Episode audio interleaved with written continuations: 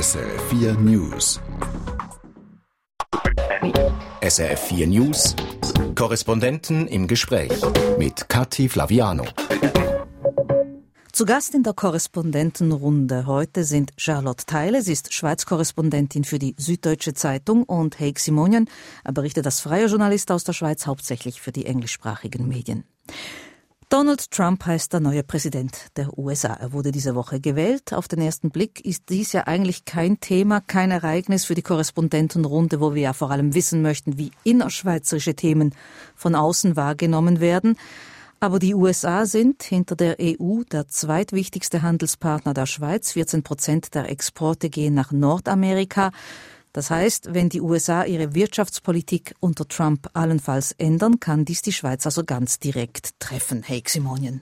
So ist es. In der Tat, ich habe in den letzten Tagen bei einer Veranstaltung eine Rede gehalten, äh, kurz vor der Wahlnacht, und ich habe gesagt, ja, wir wissen nicht, was es bedeutet, im Prinzip für ein kleines, weltoffenes, exportorientiertes Land wie diese ist ein Schweiz, äh, ist ein Trump-Gewinn keine gute Nachricht. Aber andererseits habe ich gesagt, die Clinton ist nicht, auch nicht unbedingt unbedingt äh, ein Erfolg, weil in der Schweiz ist die Pharmasektor so wichtig ähm, als Exporteur und wir wissen, dass für Frau Clinton Gesundheitswesen insgesamt und die horrenden Arzneimittelpreise in den USA ein sehr großes Thema sein würden. Das ist jetzt nicht mehr der Fall. Und was hat man beim Schweizer Aktienmarkt am folgenden Tag gesehen? Haha, ein relativ kräftiger Anstieg, hauptsächlich dank äh, die Arzneimittelsektor. Aber wenn wir beim Arzneimittelsektor bleiben, wenn Trump zum Beispiel das äh, Krankenkassensystem, also Obamacare, wieder abschafft, dann hätte das ja auch direkte Auswirkungen auf den Medikamentenabsatz. Ja, aber wir wissen natürlich gar nicht, was er vorhat. Es ist super einfach zu sagen, das will ich nicht haben.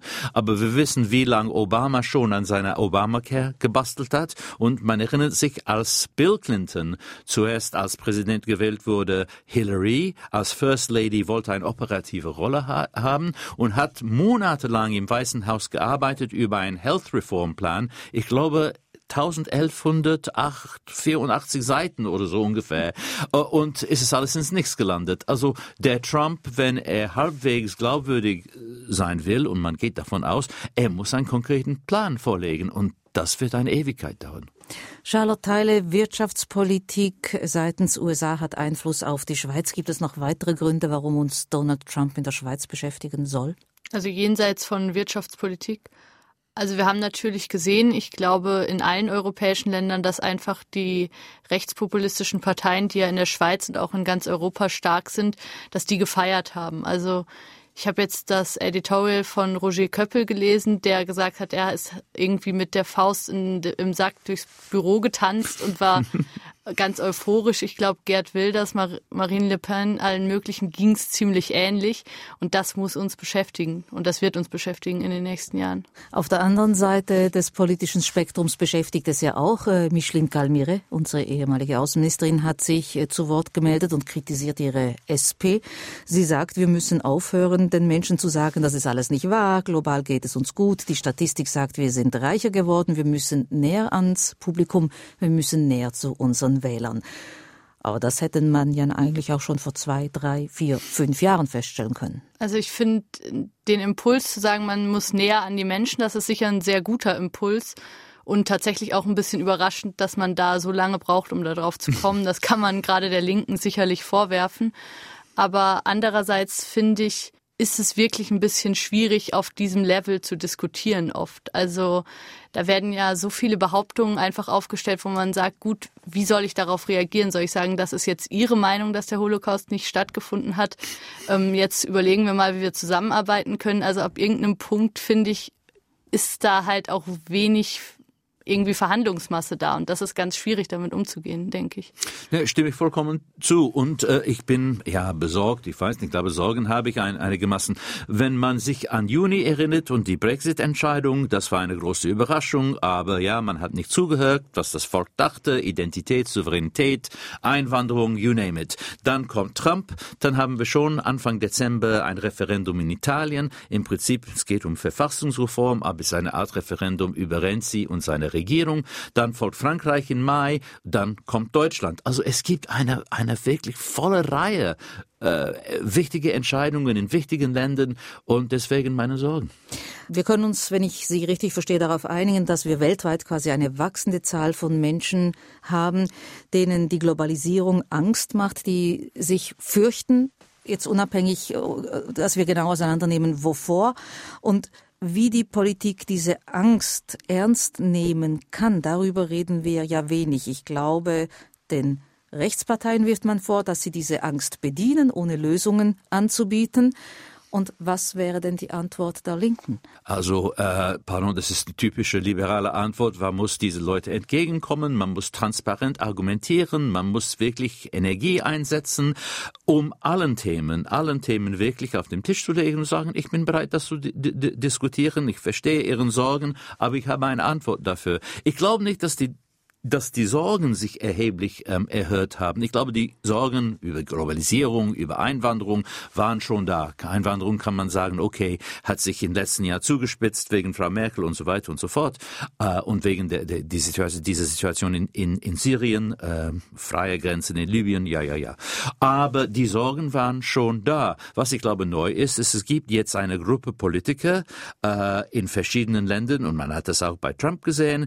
Ähm, wie kann man das sagen? Ultrakonservativ, äh, right-wing alternative, äh, you name it, die bereit sind, jetzt ein Sprachrohr zu bieten. Und die waren vorher nicht im Mainstream. Die waren immer da, aber eher am Rande. Und die sind jetzt Mainstream geworden. Zuhören, transparent kommunizieren, das wäre die Lösung, Charlotte Teile? Mm, ich glaube halt, dass die Tatsache, dass einem Globalisierung Angst macht, ist, glaube ich, erstmal ziemlich normal, weil das sind einfach Zusammenhänge, die man als Mensch so nicht mal eben durchschauen kann. Also es ist nicht mehr so, dass man irgendwie weiß, wo die Brötchen herkommen, wo was ähm, hergestellt wird, wie die Zusammenhänge sind und man kann es einfach nicht mehr so lokal durchschauen.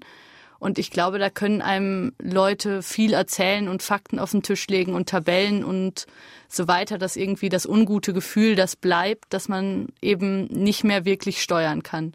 Da habe ich auch keine Antworten darauf, aber ich glaube, man muss erst mal anerkennen, dass das sehr menschlich ist und dass das jetzt nicht nur irgendwelchen abgehängten weißen Männern dieses Unwort jetzt irgendwie Angst macht, sondern dass das tatsächlich was ist, was eigentlich alle beunruhigt, die sich damit länger beschäftigen. Also sagen ja. Sie eigentlich, dass äh, es nicht nur die Angst ist, sondern vielleicht auch die Wut darüber, dass die eigene Angst nicht anerkannt wird? das ist gut möglich, klar. Also ich finde, jetzt habe ich zum Beispiel in der Wahlnacht auch viel deutsches Fernsehen gesehen und ich muss schon sagen, man muss aufpassen, in welchem Ton man spricht. Mhm. Also das ist sicher wahr und ich würde jetzt überhaupt nicht mitmachen wollen bei diesem Medien- und Elitenbashing, was jetzt mhm. gerade von den gleichen Leuten, die absolut dazugehören, stattfindet. Aber also wenn da zur besten Sendezeit gesagt wird, Trump faselt wieder nur wirres Zeug und ein paar Stunden später ist der Präsident, dann sieht man einfach ziemlich dämlich aus. Und das finde ich, das muss man sich schon auch überlegen. Ähm, man kann nicht so reden, als ob man nur zu Gleichgesinnten sprechen würde. Man muss sehen, die Hälfte der Leute, die da draußen zuhören oder vielleicht auch nur 20 Prozent, die sehen es genau andersrum. Und wenn man dann sagt, faselt nur wirres Zeug oder andere überhebliche Sachen, dann ist es einfach sehr, sehr dumm. Kommen wir nochmal zurück auf potenzielle Wirtschaftspolitik unter Donald Trump. Wir haben die Pharmaindustrie angesprochen. Ich hätte noch gerne eine Einschätzung für den Schweizer Finanzplatz. Vor- oder eher Nachteile? Also ich glaube, da ist eine Antwort eher daran gebunden, an was für ein Finanzplatz will die Schweiz eigentlich sein oder werden. Ähm, äh, Trump, man glaubt, ist pro die Regulierung. Er hat gesagt, dass die neuen Maßnahmen, die unter ähm, Obama eingeführt worden sind, äh, Dodd-Frank zum Beispiel ist eine sehr wichtige Teil der neuen Gesetzgebung, abzuschaffen sind. Das sollte mindestens in den alten Zeiten äh, den Schweizer Banking gute Nachrichten sein. Das heißt also, ich kann mehr tun, ich muss mich nicht so viel über meine Kapitalquoten und so weiter und so fort ähm, äh, denken. Aber ich glaube, wir sind in einer neuen Welt. Und ich glaube, in diese neue Welt, wo die Schweizer besonders, aber nicht alleine, jetzt mehr Wert auf äh, traditionelle Werte wie Private Banking, diese ganze Vermögensverwaltungsgeschichte legen und viel weniger über die volatile Investmentbanking-Geschäft, äh, sind, auch wenn es dazu käme, äh, solche ähm, Korrekturen von Herrn Trump gar nicht so zentral. Also vielleicht hier und da könnte es hilfreich sein. Vielleicht hier und da würde man dann eine langfristige Strategie ein kleines bisschen so adjustieren und sagen, okay, ich werde etwas mehr Kapital an mein Investmentbanking-Sparte äh, widmen, weil ich sehe hier neue Chancen aber äh, gibt. Aber eine totale Umsetzung, eine Retour an den alten Tagen vor der Krise, das ist nicht zu erwarten. Sie hören SRF 4 News in der Korrespondentenrunde heute der freie Journalist Heik Simonien und die Schweiz-Korrespondentin der Süddeutschen Zeitung Charlotte Teile. Wechseln wir zu einem ganz anderen Thema, zu einer ganz anderen Person. Vor einer Woche hat Anne Will Nora Illy die Frauenbeauftragte des umstrittenen Islamischen Zentralrats der Schweiz in ihre Sendung eingeladen. Nora Illy nahm teil, voll verschleiert. Das Thema der Sendung war Mein Leben für Allah. Warum radikalisieren sich immer mehr junge Menschen? Der Auftritt der Schweizerin sorgt in Deutschland für einen veritablen Skandal. Die Diskussion und die Reaktionen fallen auf die Sendung und auf den Auftritt heftig aus. Was genau erhitzt denn die Gemüter an der Schweizerin in Deutschland, so Charlotte Halle? Also ich glaube, das Problem ist einmal, dass ähm, man erstmal das Gefühl hat, Islamischer Zentralrat, das sei irgendwie die Vertretung der Muslime in der Schweiz. Und Frauenbeauftragte, das klingt ja auch erstmal gar nicht so schlecht. Und dass man das Gefühl hat, da hat sich jemand ein bisschen unter einem, unter einer Tarnung in diese Talkshow geschummelt und sich dann da eben mit Nikab hingesetzt und Botschaften verbreiten können, die dann direkt am nächsten Tag aufs, äh, in, ins Arabische übersetzt auf YouTube überall gelaufen sind als Riesenpropagandasieg und eben auch Verständnis für den IS zumindest da vermittelt hat. Und das sind einfach Sachen, wo man sagt, das ist zur besten Sendezeit in Deutschland gelaufen, eine derart radikale Botschaft. Ähm, das darf eigentlich nicht passieren. Wobei, ohne jetzt Kollegin Anne Will irgendwie anschwärzen zu wollen, ein Minimum an Recherche hätte ja gezeigt, dass hinter den stolzen Titeln sich sehr klar positionierbare Menschen verstecken. Ja, das war ja nicht mal so, dass sie das nicht gewusst hätten. Also die Schweizer Bundesanwaltschaft hat diese Talkshow vorher gewarnt. Die haben auch recherchiert, die haben halt einfach gewollt, dass es knallt, so scheint es mir zumindest, was man ja als Talkshow-Betreiber vielleicht auch mal mhm. legitimerweise will. Man will auch mal das Spektrum abbilden. Ich verstehe das auch, dass man nicht immer die gleichen fünf Vorzeigemuslime mhm. einlädt, sondern dass man eben sagt, wenn eben mein Leben für Allah und wenn es um Radikalisierung geht, dass man dann auch mal jemand Radikalen einlädt, das kann ich erstmal nachvollziehen, aber eben ich glaube, wenn man solchen Leuten eine Bühne bietet, dann ist man einfach auf sehr, sehr glattem Eis. Und ich denke, dass die Anne Will-Leute da das heute nicht mehr so machen würden. Aber einfach damit wir uns richtig ja. verstehen. Die Kritik ist äh, an der Sendung selbst, dass sich das öffentlich-rechtliche solch ein Gast äh, einlädt genau. oder an der Person oder nee, beiden. Nee, nee, die, die Kritik ist also, dass man Nora Illis Meinung nicht teilt, ist, glaube ich, relativ klar. Aber eben die Frage ist, darf man solche Leute zur besten Sendezeit ins Fernsehen setzen? Mhm. Und auch der, ähm, die Vertretung der Muslime in Deutschland hat sehr klar gesagt, darf man nicht. Also die haben sich sehr beschwert darüber. Es gibt Strafanzeigen und ich glaube, das zeigt einfach, dass einem sowas komplett aus den Händen rutschen kann. Das ist ja nicht das erste Mal, dass in Deutschland ähm, jemand in eine Talkshow eingeladen wurde, wo man dann irgendwie danach gesagt hat, das hätten wir so nicht gewollt. Also ich glaube, wenn man so geschulte Leute, und dazu gehört Nora Illy, die wirklich in Propagandafragen extrem versiert sind, wenn man die, denen eine Bühne bietet, dann muss man eigentlich damit rechnen, dass man, dass man ihrer Sache dient, letztlich. Egal, ob man denen viel entgegensetzt, dann wirken sie als Märtyrer oder ob man sie einfach reden lässt. Also da kann man fast nicht gewinnen. Also, äh, ich habe die Anna Will-Sendung nicht gesehen. Ich wusste gar nicht, dass die Dame da erscheinen würde. Ich habe aber Tatort mit großem Interesse ähm, hm. verfolgt. Ich bin seit Jahren, seit meiner ersten Runde in Deutschland in den Mitte 80ern, eine große Tatort, Tatort-Fan und Borowski, der Kieler Kommissar, ist einer der besseren. Und es war gar nicht so schlecht letzten Sonntag, bis vielleicht zum letzten 15 oder 20 Minuten, als irgendwie dieses Drehbuch ein bisschen zu kompliziert geworden ist. Und äh, nach einem ersten V-Mann gab es dann einer V-Frau sozusagen und irgendwie hat man gesagt, nein, äh, ich glaube, es ist ein bisschen ideenarm äh, in dieser letzten Viertelstunde. Ähm, das beiseite. Es war aber eine spannende, äh, also ja, bis zum, bis zum Ende eine spannende Tatort, ein sehr interessantes Thema und zwar die Dschihadisierung, eine junge Deutsche, ein junges deutsches Mädchen. Es, es, es, es, es ging alles ein bisschen zu schnell, um wirklich glaubwürdig zu sein, aber die Idee war vollkommen in Ordnung. Ähm, dass dann äh, eine Schweizer Vertreterin äh, bei Will auftauchte, war für mich eine Überraschung. Und hier äh, stimme ich mit meiner Kollegin zu. Ähm, ich kenne mich in meine Zeiten als Korrespondent äh, in, in Berlin. Dann war die Sabina Christiansen-Sendung die Sendung nach den Tatorten. Das war hauptsächlich Politik und Sensation ist, was man suchte. Wenn am Ende alle sechs Gäste gleichzeitig mit lauten Stimmen zusammen oder gegeneinander redeten können, das war ein Erfolg. Niemand hat was verstanden, aber es war ein Erfolg. äh, und ich gehe davon aus, dass man wollte einerseits eine gewisse Sensation haben und ich, ich weiß es nicht, aber es kann sein, dass man unterschätzt hat, genau wie diese Dame ist und was für einen Eindruck sie dann im Fernsehen äh, machen würde. Ich, ich, glaube im Nachhinein, das war äh, eine Dummheit und äh, vermutlich würde man das nicht wiederholen.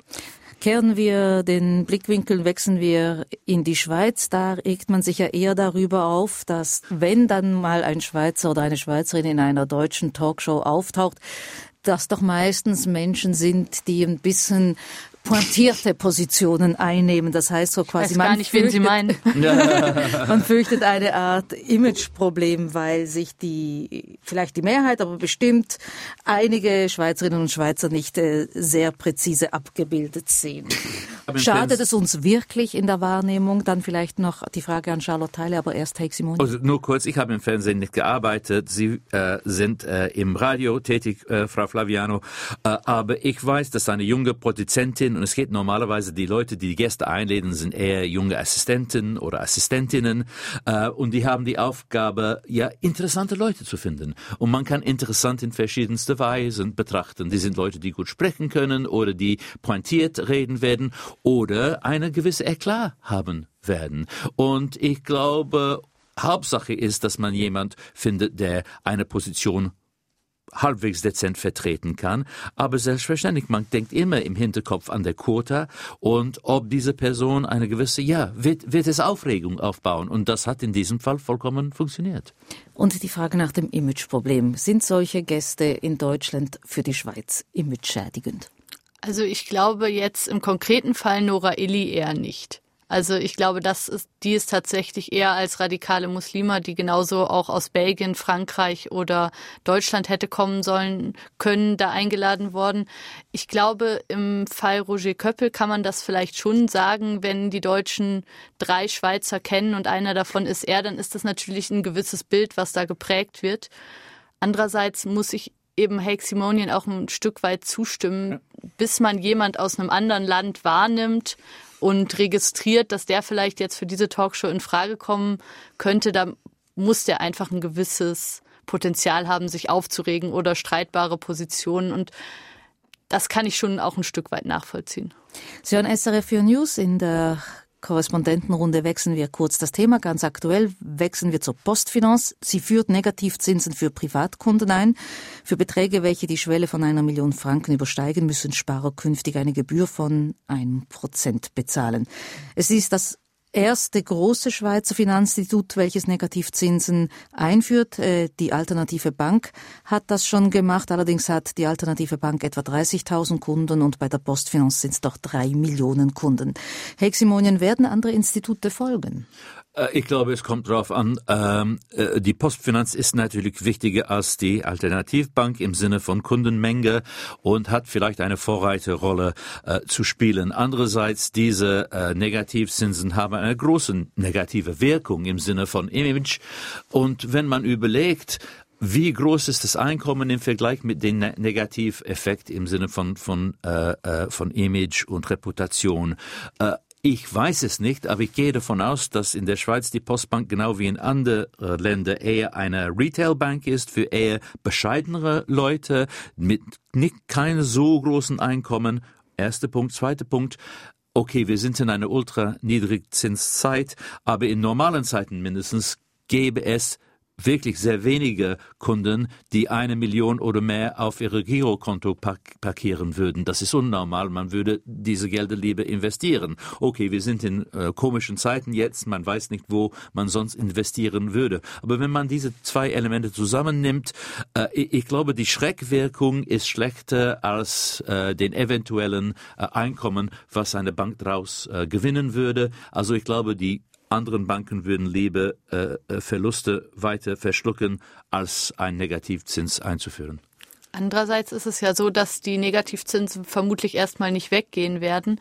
Und eben über eine kurzfristige Dauer würde ich Ihnen da absolut zustimmen, dass man das erstmal lieber verschmerzt, und, um den Image Gewinn irgendwie zu haben. Aber nach einer längeren Zeit ist es, glaube ich, auch einfach zu viel Geld. Und das deutet ja nichts darauf hin, dass die Negativzinsen jetzt im, innerhalb des nächsten halben Jahres irgendwie zurückgenommen werden. Das stimmt auch. Die Schwelle ist jetzt bei einer Million. Wir haben in dieser Sendung bereits von Ängsten, seien sie rational oder irrational gesprochen.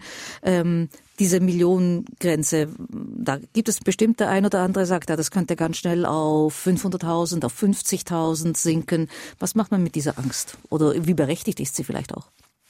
Bon, äh, ähm, dass es sinken könnte, ist, ist denkbar. Äh, wie die Zinslandschaft ähm, äh, sich ändern wird, ist, war schon etwas unklar, ist nach der Trump-Entscheidung noch unklarer geworden. Die Allgemeinung war, dass die äh, Federal Reserve Board, die amerikanische Zentralbank, bei ihrer Sitzung Mitte Dezember die Zinsen nochmals erhöhen würde, nochmals um ein Viertel Prozentpunkt auf 0,5. Aber das ist immer eine sehr niedrige äh, Niveau. Ähm, es wäre äh, für die Schweiz äh, positiv gewesen, weil vielleicht den Druck auf äh, den Schweizerischen Nationalbank sich etwas vermindert hätte. Jetzt, weil Trump sich ziemlich stark gegen die Fed ausge also geäußert hat, hat gesagt, die sind sogar ein Arm, ein, ein, ein Instrument äh, von Barack Obama. Ähm, fragt man sich, was die Fed machen wird. Äh, wenn die gar nichts machen, kann man sagen, aber die werden Kritik ernten, weil Leute werden sagen, ach, die sind von Trump beeinflusst worden. Also ich vermute, dass die Zinserhöhung dann in Amerika äh, im Dezember kommt und dass langsam weitere Zinserhöhungen 2017 folgen werden, weil die amerikanische Volkswirtschaft sich relativ gut entwickelt. Das wird irgendwann auch in Europa eine Wirkung haben, aber hier müssen wir wirklich abwarten und Tee trinken. Äh, stimmt, dass man vielleicht sich an Negativzinsen gewöhnen muss, aber ich bin eher, die Zinsen werden langsam steigen, weil viel niedriger können sie kaum gehen. Noch kurz die Masseneinwanderungsinitiative. Der Ständerat will den Inländervorrang verschärfen, das heißt Inländervorrang Light, das war der Vorschlag des Nationalrats, wie die Zuwanderung zu begrenzen sei. Der Ständerat hat diese Woche die Weichen für eine schärfere Variante des Inländervorrangs gestellt. Arbeitgeber in Branchen mit hoher Arbeitslosigkeit sollen inländische Stellenbewerber zu einem Gespräch einladen und Ablehnungen begründen müssen. Dies ist der Vorschlag der Staatspolitischen Kommission des Ständerats. Die Kontingente werden abgelehnt und das Ganze wird jetzt in der Wintersession Ende November debattiert. Da wird der Ständerat darüber befinden. Die Frage ist, kommt der Vorschlag durch, weil die Zeit drängt und das Dilemma bleibt, die Masseneinwanderungsinitiative und die Personenfreizügigkeit widersprechen sich ja grundsätzlich.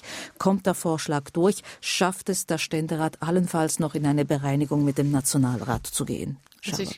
Glaube, wenn man jetzt die Reaktion zum Beispiel der Unternehmer anschaut, denke ich, dass es dieser Vorschlag wahrscheinlich doch eher schwer haben wird, weil man eben sicher kein Interesse an einer derartigen bürokratischen mhm. Hürde jetzt hat. Und ich finde auch, das klingt so wahnsinnig unbefriedigend. Also sowohl für die Bewerber als auch für die Unternehmer, wenn die jemanden pro forma eingeladen haben müssen, damit sie einen Schweizer zum Bewerbungsgespräch da hatten, obwohl sie eigentlich schon wissen, dass sie XY aus London einstellen wollen, mhm. finde ich doch recht komisch eine solche Regelung und ich glaube auch, dass sie jetzt dem liberalen Schweizer Arbeitsmarkt eigentlich so gar nicht entspricht und dass es deshalb da sehr, sehr große Vorbehalte geben wird.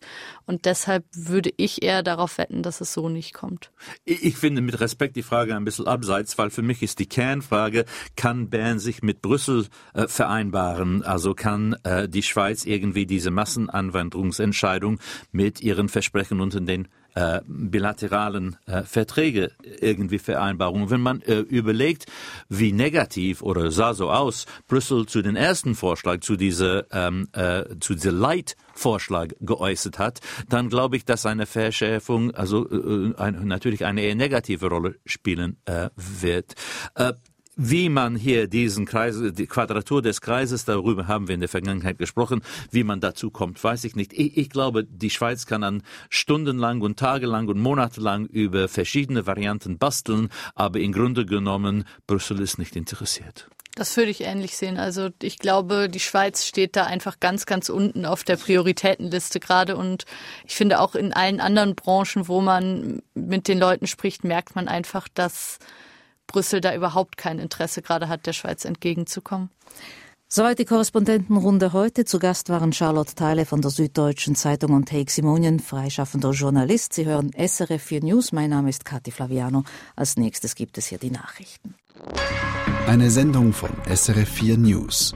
Mehr Informationen und Podcasts auf srf4news.ch.